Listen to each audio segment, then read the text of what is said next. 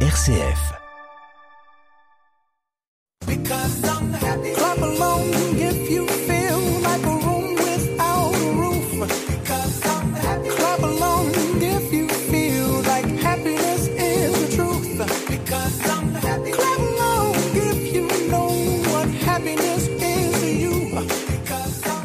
Bonjour, bonjour à toutes et à tous. Aujourd'hui, nous partons à la découverte de la région bruxelloise et je vous propose quatre activités sympas.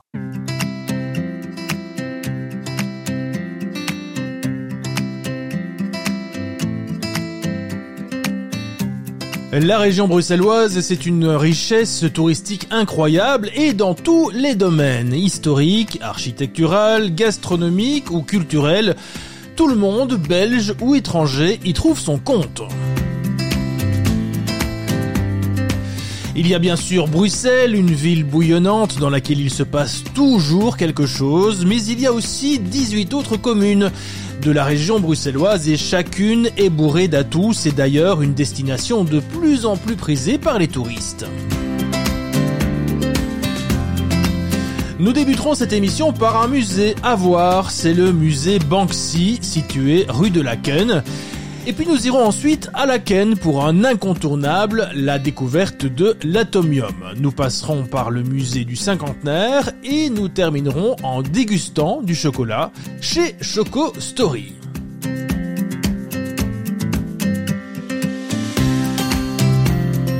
Et si on se promenait un peu? Bienvenue dans Évadez-vous près de chez vous.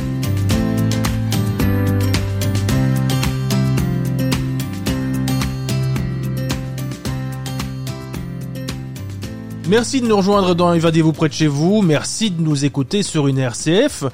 On part euh, tout de suite dans un musée qu'il faut voir euh, au centre de Bruxelles, rue de Laken, le musée Banksy. Et c'est Julie Barré qui nous propose cette découverte. Dans Évadez-vous près de chez vous, aujourd'hui nous sommes à Bruxelles et plus particulièrement au musée Banksy. Euh, nous sommes pour cela avec monsieur Ducas Socoli. Vous êtes le responsable du musée. Bonjour. Bonjour. Alors, est-ce que vous pouvez commencer euh, tout simplement à nous expliquer l'origine de ce musée? Il faut le savoir, euh, ça fait pas si longtemps que ça qu'il est installé à Bruxelles. Au départ, c'était d'abord euh, une exposition temporaire qui était venue s'installer a presque deux ans. Donc l'idée, c'était en fait d'avoir les œuvres de l'artiste le plus connu au monde, mais qui arrive à rester anonyme. Ils sont venus avec un concept en fait qui avait déjà été fait dans pas mal de grandes villes comme euh, Paris, euh, Londres, euh, Dubaï et tout ça. Et ils voulaient faire ça dans une ville qui était politiquement assez importante comme Bruxelles. Et donc nous, on s'est occupé de mettre ça en place. Oui, d'ailleurs, pour, pour nos auditeurs qui ne connaîtraient pas l'artiste, il faut le savoir, comme vous l'avez dit, c'est l'un des artistes les plus connus au monde, mais qui est pourtant anonyme. qui est Banksy? Qu'est-ce qu'on en sait? Alors, pour le moment, on n'en sait pas grand-chose, à part quelques indices. On assume qu'il est d'Angleterre, euh, qu'il a commencé dans les années 2000 euh, à devenir, euh, on va dire, mainstream, qui faisait partie, on va dire, des artistes qui commençaient à être en vogue. Ensuite, il a commencé à sévir dans plusieurs villes d'Europe, comme Paris, comme New York, ensuite en Outre-Atlantique. Et c'est quelqu'un qui a toujours été, on va dire, dans la vague de ce qui se passait lors de ses œuvres, c'est-à-dire qu'il allait dénoncer quelque chose dans une ville où il y avait un problème par rapport à quelque chose. Par exemple, la montée des eaux à Venise. Il va aller, il va faire un tag à Venise pour dénoncer ça. Oui. Oui, et ici, euh, dans le musée, c'est 900 mètres carrés d'exposition et c'est notamment l'occasion de découvrir ces œuvres qui sont, en fait, pour certaines, détruites. Tout à fait. En fait, la plupart des œuvres qu'il fait sur des murs ne sont jamais euh, là pour être euh, éternellement. Il le sait très bien parce qu'il fait ça, en fait, pour mettre juste le point sur la table à ce moment-là bien précis. Donc la plupart des gens vont aller s'en emparer. Il y a aussi du vandalisme, des gens qui vont essayer de, de prendre ses œuvres, de taguer aussi au-dessus pour devenir connu parce qu'il a évidemment beaucoup de presse qui vient. Donc c'est tout un engouement, mais qui lui existe et que il sait que les œuvres ne vont pas réussir à rester dans la rue éternellement. On l'imagine quand on se rend au musée Banksy de, Bruxelles, c'est aussi l'occasion donc à chaque fois de découvrir le contexte de l'œuvre qui est présentée. Oui, tout à fait. Alors ici, ce sont vraiment ici on a la reproduction de l'œuvre dans le contexte dans lequel elle a été faite, dans le, sur le support où l'œuvre a été faite et aussi aux mêmes dimensions exactement. Donc c'est à chaque fois en fait, d'où le côté immersif. L'œuvre qu'on a qui est la plus grande, elle fait 14 mètres de large sur 4 mètres de haut. C'est le mur de Bethléem qui a été reconstitué entièrement en fait avec les œuvres qu'il a fait dessus. On a aussi une partie de l'hôtel qu'il a créé qui a été reconstituée sur place. Donc ce sont vraiment des œuvres euh, en grandeur nature. Est-ce que ce sont justement ces œuvres, euh, ces, grandes œuvres qui impressionnent le plus le public ou est-ce qu'il y a des, des œuvres que les visiteurs euh, apprécient particulièrement d'autres? Ah, Il y a les classiques, donc la jeune fille au ballon qui est très connue, qui n'est pas surdimensionnée. Après, il y a aussi évidemment la, la, grandeur des œuvres qui, elle, peut vous mettre, on va dire, plus dans le côté immersif. Mais je pense que tout dépend de la sensibilité du visiteur va en fait va être touché par quelque chose euh, qu'un autre ne sera pas. Donc on a vraiment pour tous les âges. C'est ça qui est sympa avec un artiste comme Banksy parce que c'est quelqu'un de très contemporain, donc il va dénoncer le consumérisme, il va aussi dénoncer le fait que les gens euh, ne font plus euh, très attention l'un à l'autre, l'individualisme, mais en même temps il parle aussi de choses qui sont là depuis 2000, 3000 ans et qui sont des choses qui, qui perdurent dans la société. Alors il faut le savoir, en plus de visiter l'exposition, il y a également des ateliers qui sont possibles sur place. Oui, tout à fait. Ça, c'est aussi euh, l'aspect que les, les écoles, les jeunes et les familles aiment beaucoup. C'est qu'en fait, quand ils viennent sur place, on leur explique la technique avec laquelle ils vont travailler, qui est la technique du pochoir. Et alors, on a une salle euh, dédiée à cela, sur laquelle ils peuvent faire eux-mêmes leur pochoir, comme s'ils étaient l'artiste Banksy, le signer et repartir avec. Au niveau des, des, des œuvres qui sont exposées, quelle est la plus récente? Alors l'œuvre la plus récente, c'est l'œuvre qu'il a fait en Ukraine, qui est en fait euh, lors de la, de la guerre en Ukraine. On a retrouvé trois œuvres de Banksy, et donc ça c'est les œuvres les plus récentes. Oui, donc on peut vraiment dire qu'ici, c'est une sorte de voyage dans l'histoire au travers des différents conflits et des différents endroits où a évolué et où Banksy a réalisé des œuvres. Tout à fait. Ici, on a vraiment toutes des zones géographiques différentes on peut passer de l'Angleterre à la, à, la France, ensuite de la France à l'Ukraine, de l'Ukraine euh, aux États-Unis, des États-Unis on revient en Europe.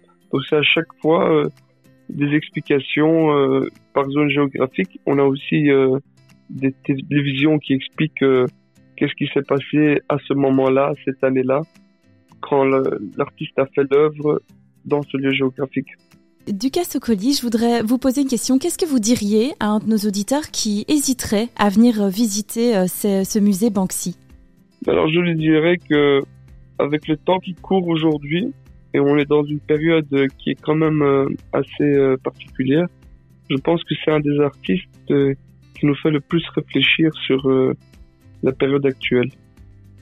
Parce qu'il avait déjà pointé du doigt tellement de, choses qui nous nous paraissait en fait euh, désuet, qui ne pouvait plus revenir. Et je pense qu'aujourd'hui, en fait, on est en train de, de découvrir que qu'il faut de nouveau ressensibiliser pour beaucoup de sujets, qu'il faut de nouveau de la pédagogie pour ne pas tomber euh, dans les travers qui ont pu être euh, ceux de nos ancêtres.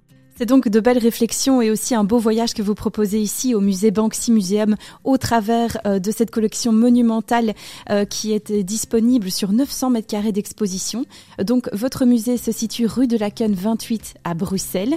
Euh, d'autres infos pratiques à connaître particulièrement, Monsieur Socoli? Alors on est situé en plein centre-ville, donc juste derrière la place de Brocaire. le parking est très facile, il y a des parkings partout et on a aussi un coin café où vous pouvez boire un café en attendant euh, vos amis. Ducas Socoli, vous êtes le responsable du musée Banksy. Je vous remercie pour, euh, pour cet échange. Merci à vous.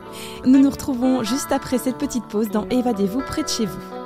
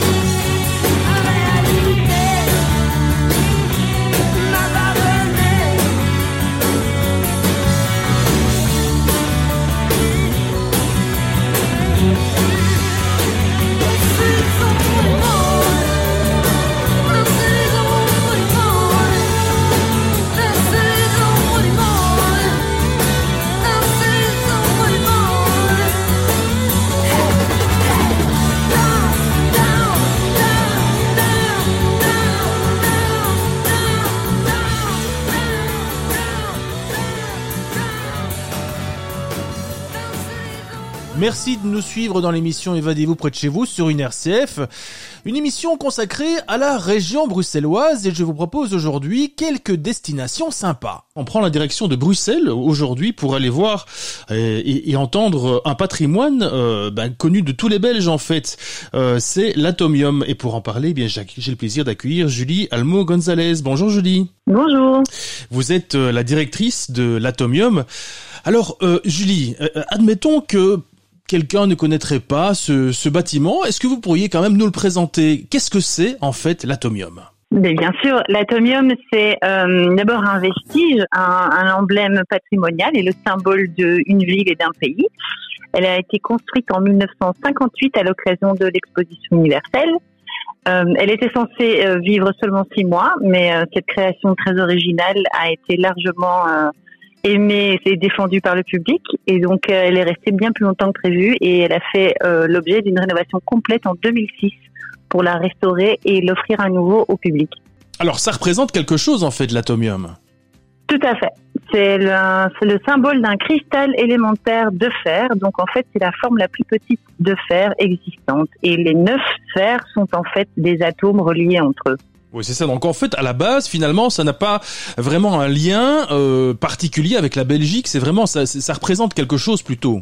Ça représente ça, mais en fait, lors de l'Expo 58, c'était une exposition universelle très importante où tous les pays, tous les pays, pardon, démontraient leur savoir-faire. Le nôtre était euh, entre autres dans la série en Belgique donc, et euh, le mot atomium d'ailleurs est un mélange entre aluminium et atome, et la puissance des atomes à ce moment-là était mise en avant. Euh, est-ce que vous, peut-être en interne, peut-être vous avez une explication pourquoi ce, ce patrimoine, euh, cette, euh, cette représentation finalement est devenue quelque part le symbole de la Belgique, par exemple, au, même titre que, que le Mannequin Peace, par exemple?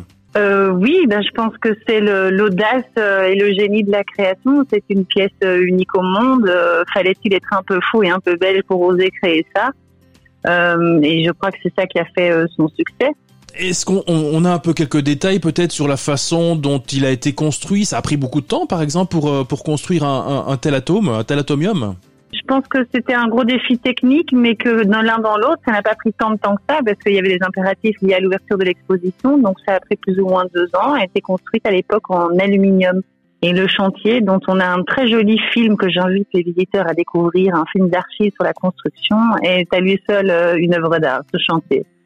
Donc c'était vraiment euh, une, des, des, centaines euh, d'ouvriers voltigeants euh, comme des artistes dans, dans les airs pour empiler tous ces boulons, tous ces tubes dans tous les sens. Et donc il se trouve bah, sur le plateau du Hazel forcément. J'imagine que encore aujourd'hui vous avez une fréquentation assez, importante. Ça reste un endroit particulièrement prisé par les touristes.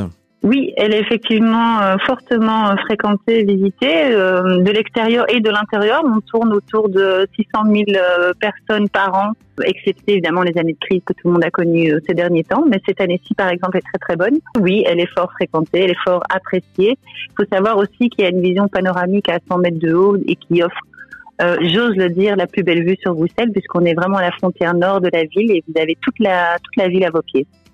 Dites-moi, 600 000 visiteurs par an, c'est énorme. C'est un chiffre assez impressionnant.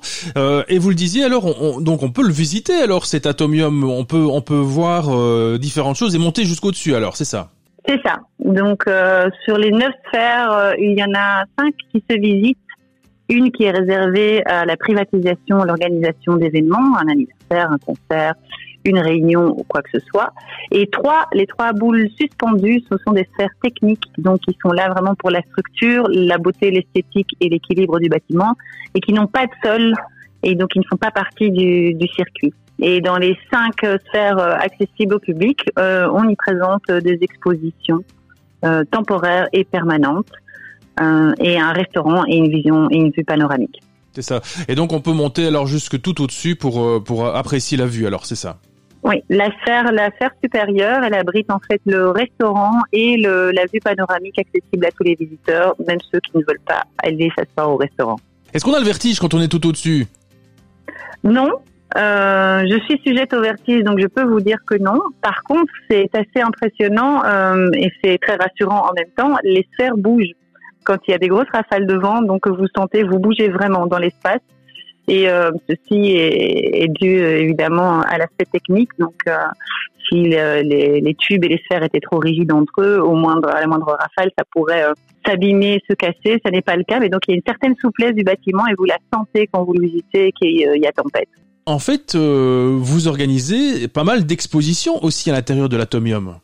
Nous avons euh, une exposition euh, permanente, évidemment dédiée à l'histoire du bâtiment et donc de l'Expo 58, mais aussi à sa rénovation et à ses projets futurs et les expositions temporaires que nous programmons, qui sont euh, dédiées à, aux arts numériques, donc euh, beaucoup de créations sonores et lumineuses qui sont un petit peu la vision euh, du futur ou euh, des, des, éléments technologiques d'aujourd'hui pour la création artistique parce qu'on veut toujours respecter cette espèce de pont entre l'atomium, donc qui est cette image de vestige, mais aussi cette image très futuriste et euh, nous pensons qu'elle qu'elle doit continuer à se projeter en permanence euh, vers l'avenir et c'est pour ça que les contenus créatifs euh, temporaires qu'on y expose sont dédiés à ces nouvelles technologies. Et puis on n'en a pas encore parlé, c'est aussi une architecture intérieure très particulière, l'intérieur de l'atomium.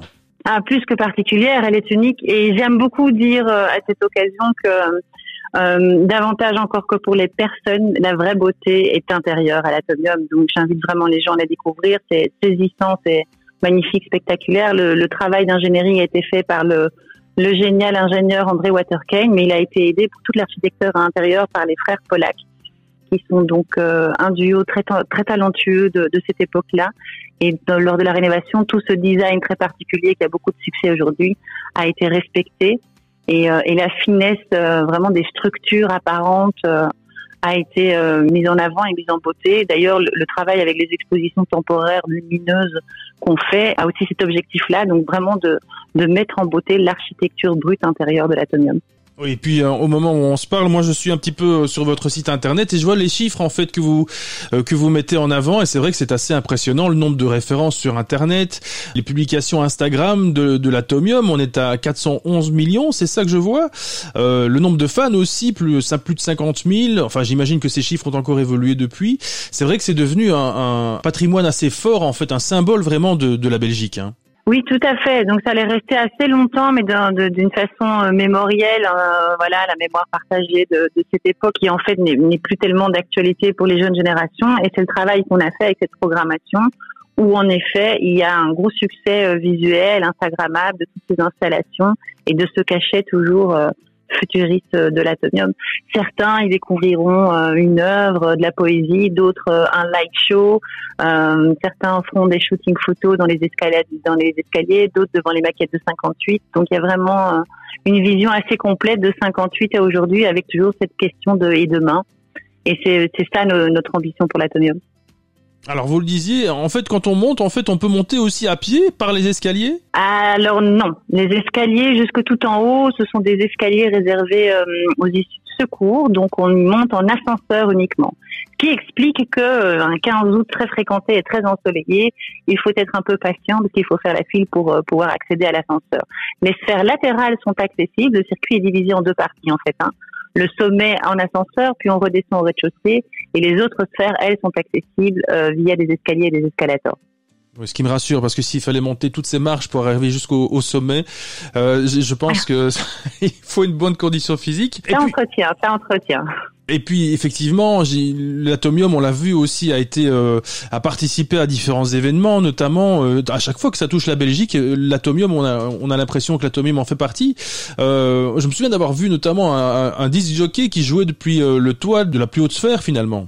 Oui, on a eu, on a collaboré avec Henri PFR juste au moment de, du premier déconfinement, dans cette période forme rose où tout le monde avait besoin de de s'entraider, de se ressaisir et de faire un petit peu rêver. On s'est permis euh, ce geste fou avec un DJ set au coucher du soleil au sommet de l'atomium. C'était assez spectaculaire. Oui, ce qui a donné de, très très belles images en tout cas. Euh, mais comment peut-on faire en fait euh, pour visiter l'atomium Est-ce qu'on se rend sur place? Est-ce qu'il y a d'autres moyens, Julie?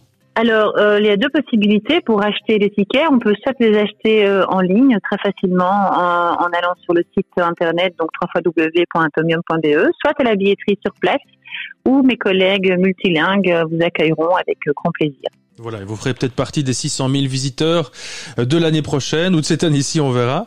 Bah, écoutez, merci en tout cas Julie de, nous avoir raconté l'atomium, ce, symbole de Bruxelles et, ce symbole de, de Belgique évidemment. Euh, quant à nous, bien, on va faire une petite pause dans cette émission. Merci beaucoup Julie et à bientôt. Merci à vous, au revoir.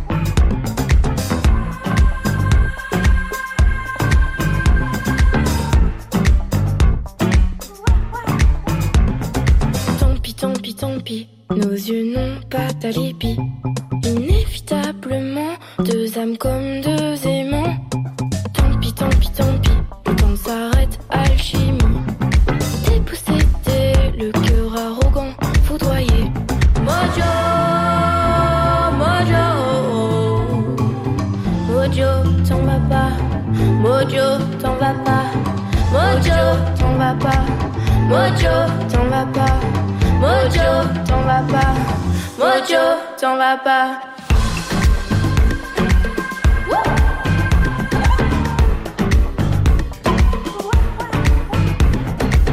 Ojo t'en va pas.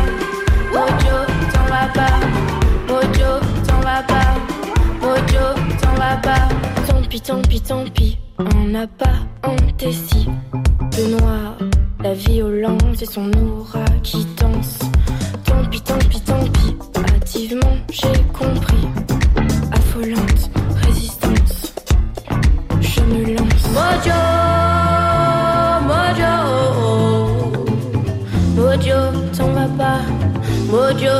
vas pas. Mojo, t'en vas pas. Mojo, t'en vas pas. Mojo, t'en vas pas.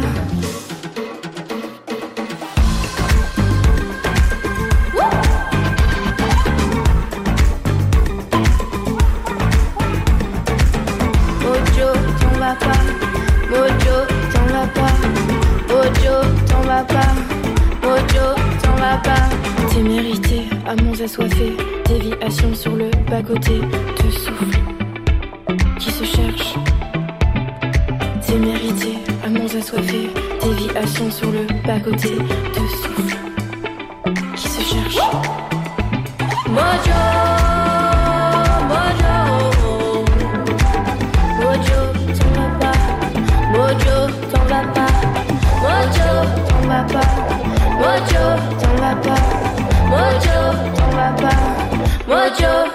baba.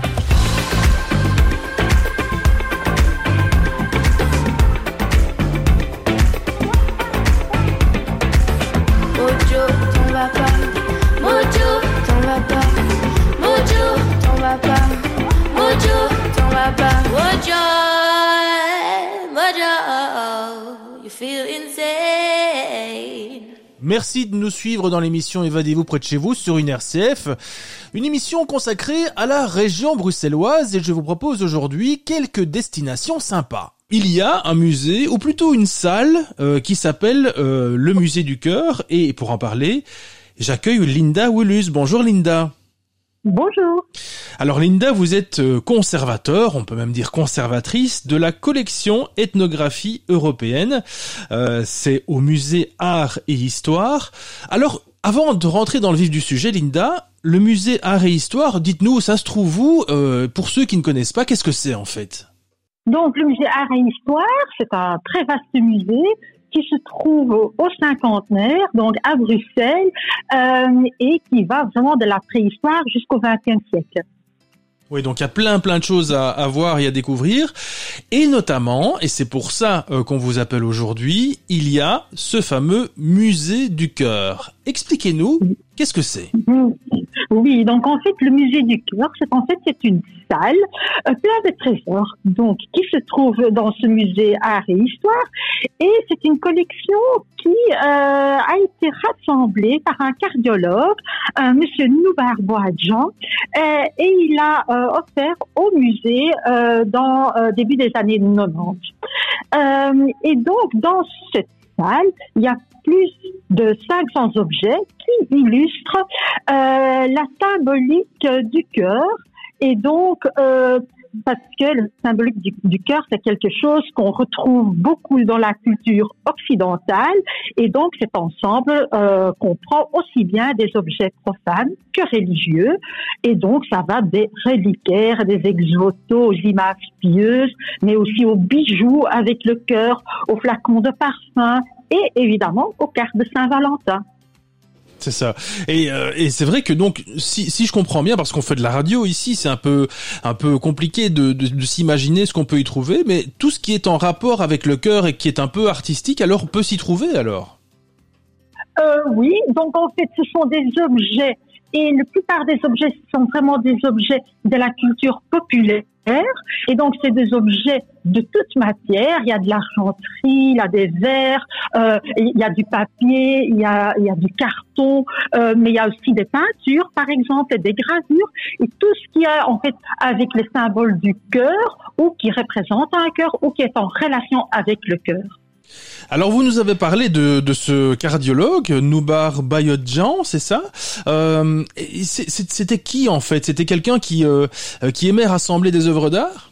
Ben oui, quand même, parce que donc euh, Monsieur Badjan, qui était cardiologue et qui habitait Bruxelles, il aimait évidemment son métier de cardiologue, mais euh, sa passion pour le cœur dépassait aussi le côté médical, je dirais, et allait plus loin vers les objets artistique. Et en fait, tous ces objets euh, expliquent aussi de comment euh, les gens voyaient le cœur à travers euh, les siècles. Parce que dans cette collection, donc en fait, ces, ces objets vont du 16e jusqu'au 20e siècle. Oui, donc ce sont quand même vraiment des, des œuvres d'art que l'on découvre au fil de, de, de cette découverte. Alors c'est vrai qu'on appelle ça le musée du cœur.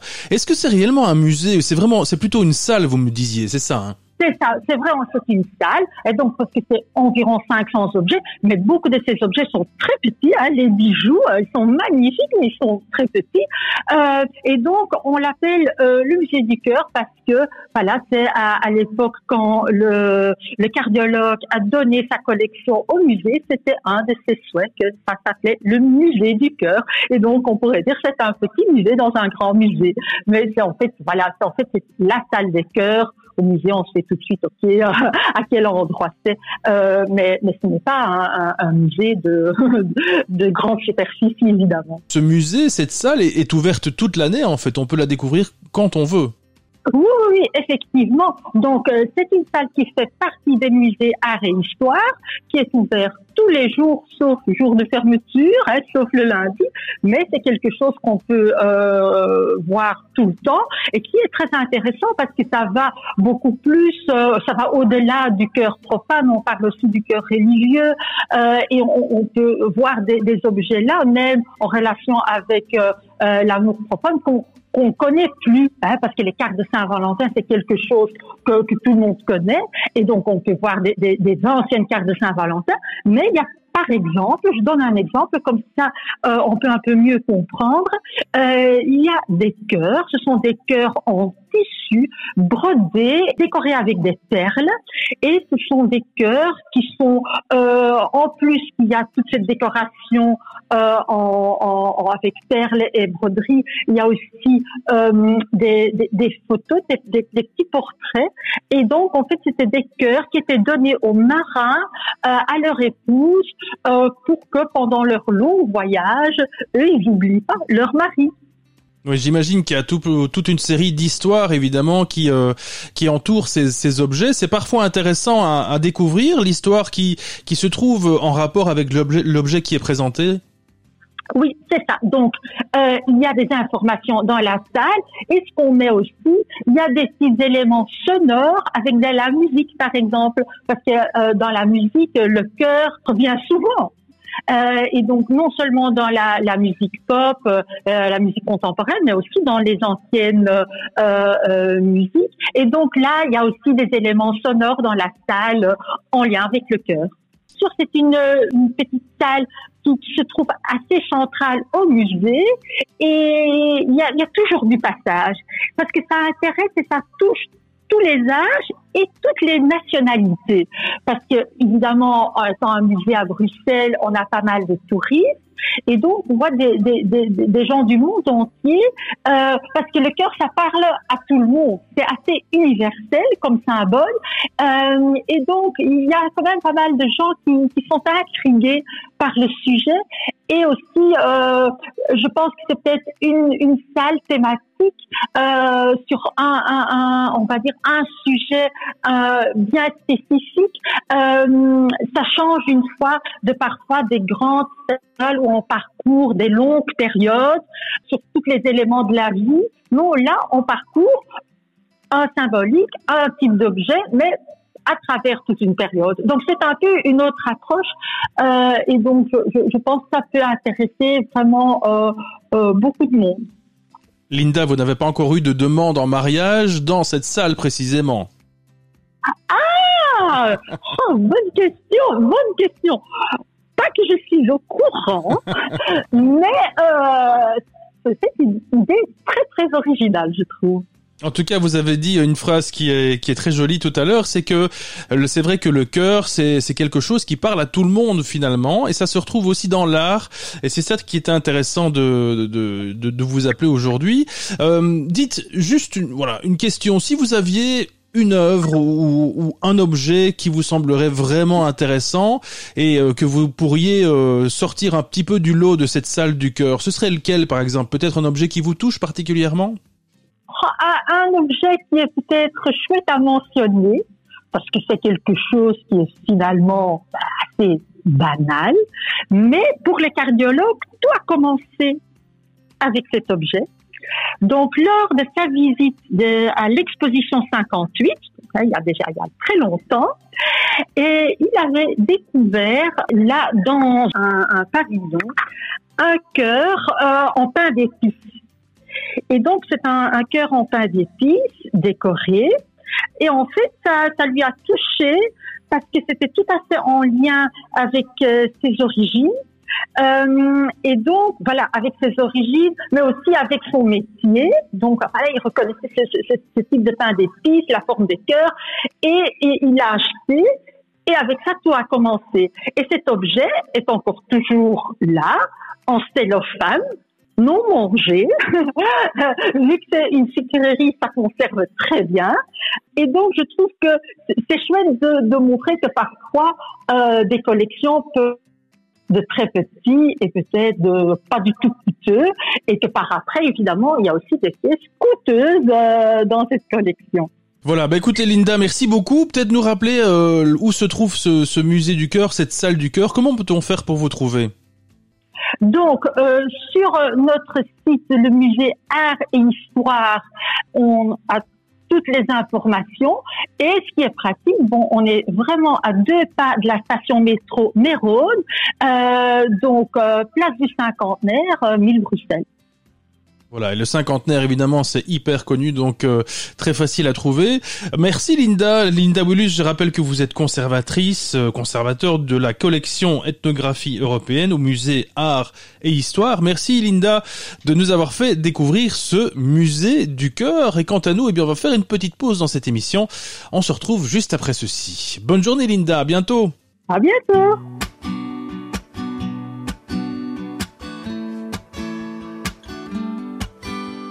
She work it, girl, she work the bowl, she break it down, she take it low, she's fine as hell, she's about the dough, doing the thing right on the floor, and money, money she making, look at the way she's shaking, make you wanna touch her, wanna taste her, have you lusting for her? Going crazy, face it. She's so much more than you used to. Knows just how to move to seduce you. She's gonna do the right thing, touch the right spot, dance in your lap you're ready to pop. She's always ready when you want it. She want it like an info, the info. Show you where to meet her on the late night till daylight. The club jumping if you want a good time. She's gonna give you what you want.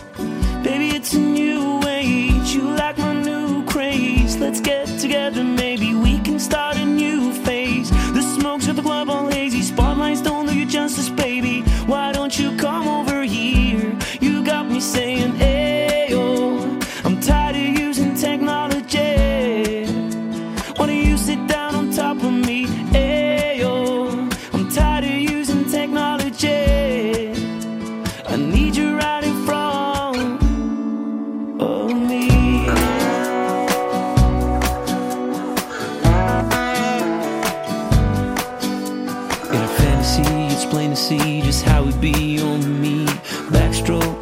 soaking all into my set sheets. When you ready to ride, be ready to roll. I'll be in this bitch till the club close. What should I do in all fours?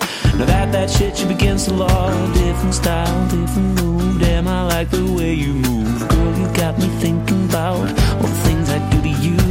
Let's get it popping, shorty. We can switch positions from the couch to the counters of my kitchen. Baby, it's a new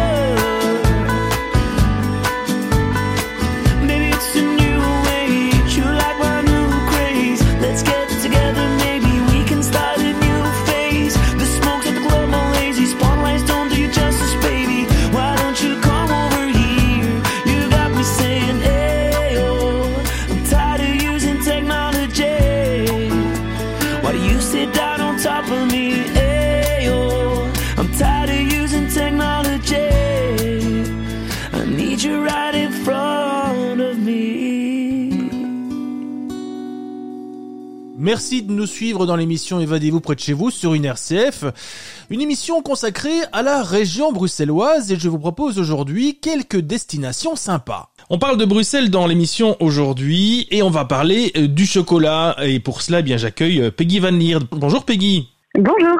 Peggy Van Lierde, vous êtes la directrice de Choco Story à Bruxelles. Alors, expliquez-nous, qu'est-ce que c'est? Mais c'est le musée du chocolat qui est donc euh, situé, comme vous le dites, à Bruxelles, en plein cœur de Bruxelles, juste à côté du Manhattan Peace. Euh, c'est un musée qui s'étend sur trois étages et euh, à travers la visite, on va découvrir eh bien toute l'histoire à la fois du chocolat, mais aussi évidemment l'histoire du cacao, euh, parce que ben, le chocolat a une histoire d'à peu près 500 ans, le cacao, lui, a, toute une histoire qui date de plus de 5000 ans. Et c'est ce qu'on va découvrir en visitant le musée, un musée qui est, qui est très interactif, qui est gourmand et qui est ludique aussi. Alors Peggy, on va casser une image d'épinal. Le chocolat, c'est pas une invention belge en fait. Alors, le chocolat, euh, c'est pas une invention belge. La praline, c'est une invention belge. Et donc, euh, la Belgique est tellement connue pour son chocolat parce que euh, ben, cette euh, praline a acquis une réputation euh, mondiale. Après, c'est vrai que d'autres pays font aussi du très bon chocolat. Et puis alors, ce qu'il faut savoir, c'est que la matière première pour faire du chocolat, eh bien, elle, elle vient pas de Belgique, elle vient pas d'Europe. Euh, elle vient de pays beaucoup plus lointains, de pays tropicaux et à l'origine euh, d'Amérique centrale, d'Amérique du Sud. On est autour du Mexique, moins. Et c'est d'ailleurs comme ça que la visite commence au musée. La première salle dans laquelle on rentre, c'est la salle Amazonie. On pénètre dans une jungle et on découvre comme ça l'histoire du cacao et ce qui euh, se passait, comment le cacao était cultivé il y a plus de 5000 ans. Alors j'imagine qu'on peut, vous le disiez tout à l'heure, on peut, on peut voir de chouettes choses dans votre musée, mais on peut aussi goûter, c'est cela? Ah bien, sûr, hein, c'est pas le musée de la torture, donc effectivement on peut goûter après avoir assisté à la démonstration avec notre chocolatier qui va en fait montrer euh, pendant à peu près un quart d'heure comment fabrique des pralines de façon artisanale. Euh, c'est très très interactif. Les gens posent des questions aussi parce que on, voit bien que pas mal de gens essayent d'en, faire même chez eux. Et donc après cette démonstration, eh bien on goûte la praline qu'on a vu faire sous ses yeux. Et puis il y a d'autres dégustations qui sont données dans un petit cachet et qu'on peut donc emporter chez soi et déguster chez soi. Vous le disiez tout à l'heure, plus au centre de Bruxelles que, que cela, c'est difficile évidemment. Vous êtes juste à côté du Mannequin Peace. Oui, on est juste à côté du, du Mannequin Peace, euh, pas loin de la Grand Place évidemment, mais dans un petit havre de paix. Donc euh, on est dans cette rue qui est euh, la rue la plus fréquentée ou le pourcent de rue le plus fréquenté à Bruxelles par les touristes. Mais vous passez la porte cochère et vous entrez dans une cour intérieure, dans un bâtiment qui date en fait des 16e et 17e siècles, et vous allez découvrir, ben voilà, le musée, et puis rentrer dans une atmosphère tout à fait différente de celle de, de Bruxelles, puisqu'on vous invite vraiment à voyager euh, d'abord, ben, comme je le disais, dans les origines du cacao, mais puis au fur et à mesure, c'est vraiment un, voyage à travers l'histoire du cacao et puis celle du chocolat. Donc on va embarquer euh, à bord du bateau de Cortés, par exemple, c'est lui qui a ramené les fèves de cacao euh, depuis le Mexique vers l'Espagne. On va découvrir comme ça comment le chocolat s'est répandu en Europe. On a reproduit une petite salle à la Versailles pour parler de la tradition du chocolat à la cour de Versailles. Et voilà, plein, plein de salles, plein de beaux objets aussi à, découvrir en lien avec le cacao et le chocolat. On a voulu euh, que cette exposition soit à la fois très immersive, euh, interactive aussi. On a, on a des jeux interactifs, on a des bornes pour les enfants. Euh, c'est donc aussi très ludique, abordable pour tout le monde. Et ce qui est important à, à souligner également, c'est que la visite se fait avec un audio guide. Donc vous êtes, c'est compris dans la visite, vous recevez cet audio guide dans la langue de votre choix et vous vous laissez emporter par cette histoire qui vous est euh, racontée au fur et à mesure de, de la visite. Dites-moi Peggy, comment toute cette histoire a commencé en fait euh, Comment s'est implanté ce, ce, ce musée euh, du chocolat à Bruxelles? Alors ça a commencé il y a un peu plus de 20 ans. En 1998, ma maman euh, a créé le premier musée du chocolat euh, en Belgique. Il était alors sur la Grand Place euh, de Bruxelles. ensuite, bien moi j'ai repris le musée il y a quelques années et je me suis associée aussi avec les responsables du musée du chocolat de Bruges.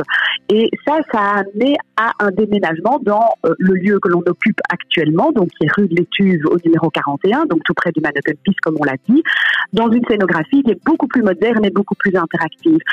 C'est un musée privé, c'est un musée euh, dans lequel euh, mes associés et moi, on partage chacun une passion familiale. Moi, je suis d'une famille de chocolatiers. Euh, mon, grand-père a, créé euh, Godiva, pour ne pas le citer, et euh, mon, associé aussi est actif dans le monde du chocolat. Et donc, c'est vraiment une, passion familiale qu'on a voulu partager avec un grand public. Donc, ça a démarré avec ma maman il y a il y a plus de 20 ans parce qu'à cette époque-là, il n'y avait pas de musée du chocolat. Depuis, ben, il y en a d'autres qui sont nés, et tant mieux parce que ça, ça participe évidemment de la réputation du chocolat belge, que ce soit en Belgique ou évidemment aussi à l'étranger. Juste peut-être une, une, petite considération par rapport au monde du chocolat en Belgique. Peggy, c'est vrai, vous le disiez, il y a quelques années, euh, c'est un peu comme la bière finalement. Il y a quelques années, ben, il y avait euh, quelques grandes marques. Aujourd'hui, on a l'impression qu'il y a des chocolatiers un peu partout. Est-ce que c'est bien? Est-ce que c'est moins bien?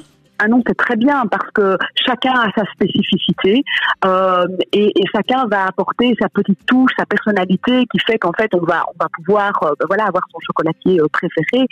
Non, moi je trouve ça très bien. Je pense que euh, ce que l'on remarque aujourd'hui, c'est que euh, il y a y a peut-être deux vitesses. C'est-à-dire qu'avant le chocolat c'était vraiment un, produit de luxe et puis ça s'est très très fort démocratisé. On en retrouve même en, en supermarché. Aujourd'hui tout le monde a du chocolat chez soi, mais on a ce retour à un produit de luxe et on a les deux types de chocolat qui sont là. Donc on peut acheter du chocolat pour tous les jours, qu'on aille dans un supermarché ou qu'on aille chez un, chez un artisan, chez un chocolatier. Et puis on peut aussi acheter du chocolat ben, ou des pralines, alors peut-être plus particulièrement pour se faire plaisir ou pour offrir. Et donc il y a vraiment ces deux types de chocolat qui sont là. Et, oui, c'est très important euh, parce que ça participe de la qualité et euh, de la transmission du savoir-faire belge euh, du, du, du, chocolat qui est vraiment mondialement connu, même si euh, on fait du très bon chocolat dans d'autres pays aussi, mais on va être un peu chauvin et dire que ben, notre chocolat est extraordinaire, évidemment. bien évidemment, soyons en chauvin, bien sûr. Euh, Peggy, euh, juste une dernière chose, on, on, termine, on clôture une émission sur Bruxelles, on a découvert plein de choses. C'est votre sentiment aussi, c'est que euh, voilà, Bruxelles est une destination incontournable pour le tourisme en Belgique? Bien sûr, il y a plus de 110 musées à Bruxelles, sur des thèmes très divers, très variés. Il y a plein de choses à voir à Bruxelles, qu'on soit un touriste ou qu'on soit un Bruxellois ou un Belge qui ne connaît pas bien sa ville. Bruxelles, c'est une ville qui bouge. il, y a, il y a non seulement les musées, il y a évidemment plein d'autres attractions et plein d'autres choses à découvrir. Et ce qui est important aussi à savoir, c'est que dans les musées, il y a pas mal d'animations qui sont prévues et donc euh, ça vaut la peine de venir voir les musées et de venir les revoir ou de participer à des animations comme par exemple euh, les nocturnes ou la Museum Night Fever qui sont des événements qui font revenir euh, le public dans, les musées et qui permettent aussi parfois euh, d'interagir ou, de créer euh, des synergies soit entre différentes institutions, soit avec des artistes. C'est vraiment une ville extraordinaire avec plein plein de choses à découvrir, que ce soit gustatif, gourmand comme le musée du chocolat, ou plutôt artistique, culturel ou, ou touristique. Eh bien, on a fait une, de belles découvertes dans cette émission aujourd'hui sur Bruxelles et c'est vrai qu'on pourrait euh, réaliser une cinquantaine d'émissions rien qu'avec euh, toute l'offre culturelle et touristique que l'on peut y trouver.